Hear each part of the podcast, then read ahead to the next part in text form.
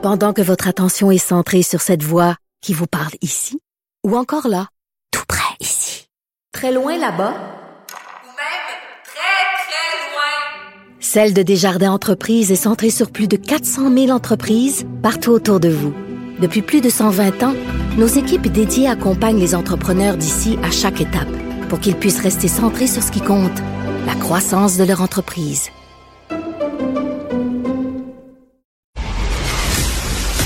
Sophie Durocher. Elle pose les projecteurs sur les acteurs de la nouvelle.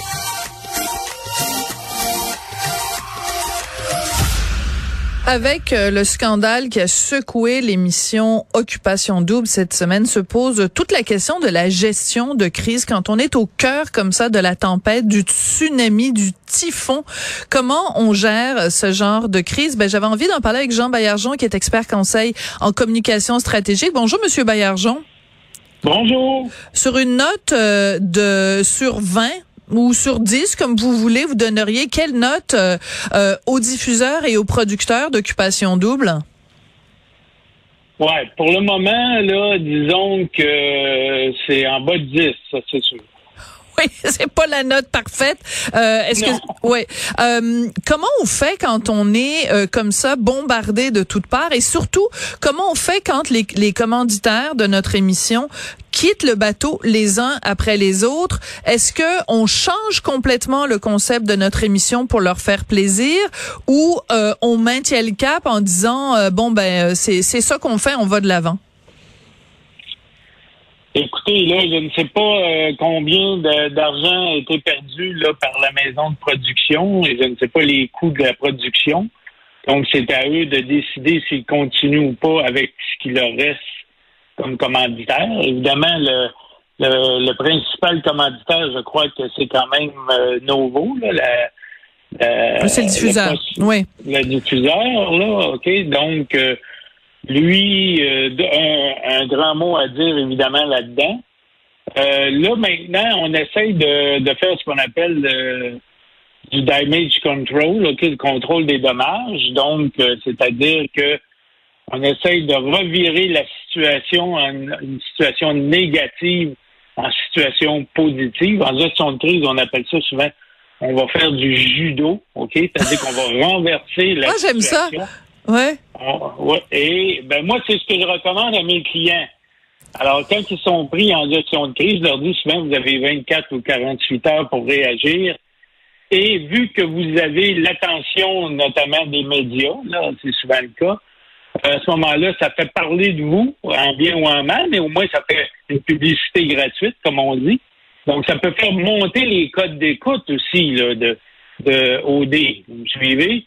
Oui. Et là, à partir de ce moment-là, s'il y a une bonne gestion de crise, à ce moment-là, ça peut remonter les codes d'écoute. Ils sont en attente de voir qu'est-ce qui va arriver là maintenant, qu'est-ce qui va arriver, quelle est la suite? Donc moi, là, place, je continuerai la diffusion d'OD jusqu'à la fin de la saison et j'essaierai de changer la donne. C'est-à-dire, quel est le but, dans le fond, d'OD, là, au départ, là? Est-ce que c'est une télé-réalité d'amour ou juste pour faire un coup, un coup d'argent ou d'augmenter sa notoriété? Fait que là, au lieu des valeurs, disons, plus pécuniaires ou des valeurs euh, du, chacun pour soi, si on veut, dans notre société, est-ce qu'on renverse ça en disant, en mettant des belles valeurs euh, sociales, d'entraide, d'empathie, de, réconfort. Vous me suivez, là? Ouais, ouais. Euh, mais l'empathie puis le réconfort, ça, ça fait pas de grosses codes d'écoute en général. Mais j'aime ça, votre, mm-hmm. votre expression de judo, de prendre une situation puis de la retourner complètement comme une crêpe, là, de la retourner à l'envers. Quand il arrive des, des choses comme ça, euh, les, les compagnies impliquées nous parlent toujours de leurs valeurs. Est-ce que c'est hypocrite ou vous pensez vraiment que les compagnies ont vraiment des valeurs? Ben, là, les, les compagnies, ils, font une bonne gestion de crise actuellement, à mon avis. Parce que les autres sont sensibles justement à l'opinion publique. Vous voulez dire les compagnies qui ont quitté, les commanditaires qui ont quitté. D'accord. Là, ils font de la bonne publicité là. Ils font parler d'eux en bien. que euh, ils ont dit publiquement qu'ils ne partagent pas, évidemment, le- les séquences d'intimidation qu'il y a eu dans OD. Donc, euh, à mon avis, ils sont bien conseillés. Et évidemment, c'est à cause de ça aussi que des changements. Sinon, si eux n'avaient pas réagi, ben peut-être que personne, euh, tout aurait continué comme avant, parce que c'est pas la première fois qu'il y a de l'intimidation à OD, là. Ouais, mais en même temps, en même temps, la- les productions euh, de, de, de Julie Snyder hier, euh, Louis Noël a émis un communiqué où il faisait, il faisait tout l'historique des différentes étapes et ils affirment que les changements et les décisions d'évincer certains des participants ont été prises bien avant que les commanditaires commencent euh, à annoncer qu'ils quittaient le navire. Ben pourquoi pourquoi ils n'ont euh, pourquoi ils n'ont pas établi euh, une ligne de, de communication avec les commanditaires pour éviter qu'ils s'en aillent d'abord? Je sais pas. Je, je comprends pas. C'est une excellente question. manque- il manque quelque chose, là. Il y a, il y a comme un, un creux, là, OK? C'est difficile. Moi, moi, je ne crois pas cette version-là, parce que c'est comme si les commanditaires ont été mis devant le fait accompli. C'est ça qui les a, qui les a frustrés d'une certaine manière. Et, et euh, eux protestent sur le fait que la production a manqué le, le contrôle, justement, qu'il y a eu un dérapage, si on veut, sur euh, les excès par rapport de certains candidats. Alors donc, euh, est-ce qu'ils n'auraient pas dû les communiquer avec eux autres avant et éviter qu'ils débarquent en disant ben écoutez, on va faire un monde honorable, puis là, ben, on va changer euh, l'orientation des, des émissions. Vous comprenez? T'sais, Oui, tout à fait. On dirait qu'il n'y a pas eu de communication. Voilà, j'aime j'aime beaucoup votre analyse de, de ramener tout ça. En fait, les gens entre eux, même si on travaille tous, tous ces gens-là travaillent dans les communications, c'est c'est vraiment un problème de gens qui ne se sont pas parlé entre eux et qui n'ont pas pu euh, se mettre ensemble pour planifier une stratégie qui aurait vraiment été bien orchestrée. Ben moi, je pense qu'ils ils croyaient euh, que les commanditaires étaient acquis pour le spectacle. Et ça, il faut jamais, faut jamais prendre des Comment commanditaires pour acquis. euh, comment tourne le spectacle? Est-ce que la, la population va aimer ça ou pas? Bon, s'ils n'aiment pas ça, euh, quand c'est quand c'est bien contrôlé, si on veut, le, le- le dommage, comme je vous, dis, je vous ai dit tout à l'heure, à ce moment-là, ben les commanditaires peuvent dire ben, ah, au moins, ils, ils gardent le contrôle, si on veut, de, de l'émission. Mais là, on a eu l'impression, que mon analyse rapide, là, c'est que les commanditaires sont sortis parce qu'ils ont l'impression que la production a perdu le contrôle.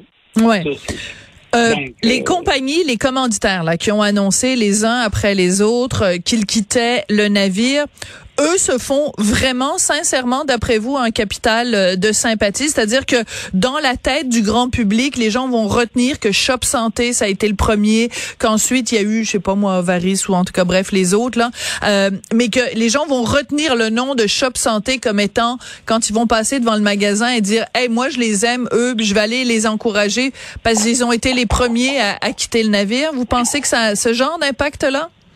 Ben oui, pour ceux qui suivent effe- effectivement la série, oui, je crois que ça peut les influencer. Oui.